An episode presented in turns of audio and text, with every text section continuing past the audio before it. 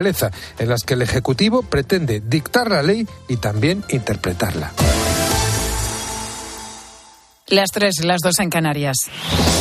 Con Pilar García Muñiz, la última hora en Mediodía Cope. Estar informado.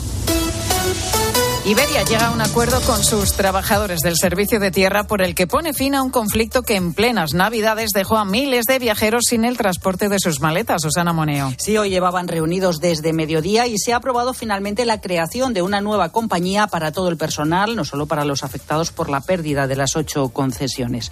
Es una empresa participada 100% por IAG, en la que Iberia tiene mayoría. Se les garantiza las mismas condiciones laborales de antigüedad, progresión y promoción. Al mismo tiempo, se va a negociar un ERE voluntario. Afectará a 1.700 personas mayores de 56 años. Hoy se terminaba el plazo para que Iberia le comunicase a ENA con qué trabajadores iba a poder contar para el handling en varios aeropuertos. Ayer la compañía hizo un llamamiento a la responsabilidad para que los sindicatos aceptasen su propuesta. Gracias, Susana. Y el campo español se prepara para un febrero de movilizaciones, protestas y tractoradas en defensa del sector. Las principales organizaciones agrarias mantienen el calendario de marchas y de nada ha servido el intento que este viernes ha hecho el ministro Luis Planas para que las desconvoquen. El ministro dice que la política agraria se decide en Bruselas. Buena parte de lo que estamos hablando es competencia de Bruselas. La política agrícola común es una política compartida entre la Unión Europea y los Estados miembros. Pero buena parte de los problemas, lo he dicho antes, quizás no estuviéramos aquí si ese diálogo estructurado a nivel europeo hubiera tenido lugar hace cuatro años y no ahora. Los agricultores españoles toman el testigo de las protestas que en las últimas semanas vienen realizando en el sector otros agricultores de Alemania, Italia, Portugal o Francia. Y de hecho han sido los agricultores franceses los más virulentos con el corte de carreteras y con unos piquetes que han sido especialmente duros con los camioneros españoles. Acusan a España de competencia desleal y por eso han vertido la carga de muchos de nuestros transportistas.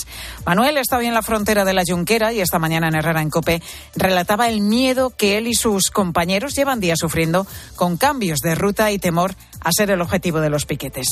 Se valen de nosotros para castigar a su gobierno, pero no nos pongáis a nosotros por medio, porque entonces, ¿qué es lo que hacemos? Esto ya más que una protesta, una es, es un chantaje. Por cierto, que el ministro Planas asegura que ha recibido una carta de su homólogo francés disculpándose precisamente por estas cargas contra los transportistas españoles. Nuestro campo acumula varios problemas y uno de ellos es la importante sequía que sufrimos en algunos puntos de nuestra geografía, especialmente en dos comunidades autónomas, en Andalucía donde no se descartan restricciones, y en Cataluña, que han empezado a aplicarse a partir de hoy. Como te hemos contado en el especial de COPE Sequía, un peligro silencioso, casi 6 millones de personas de más de 200 municipios catalanes situados en Barcelona y Girona empiezan a notar desde hoy viernes cómo se limita el uso del agua en riegos, piscinas e incluso en las duchas de las playas. Jordi es uno de los afectados. Yo ducharme me ducho poco mi hija cada tres días, mi hijo una vez a la semana y yo si puedo ahorrarme una ducha a la semana, mm, lo hago. Y el martes será el día en el que la futura ley de amnistía regrese a la Comisión de Justicia del Congreso. La norma vuelve a la casilla de salida y PSOE y Junts deberán trabajar para consensuar un nuevo texto. La formación independentista exige que en él se asegure el blindaje judicial a Puigdemont. Y es que hay dos jueces que le están investigando por terrorismo y por sus vínculos con Rusia.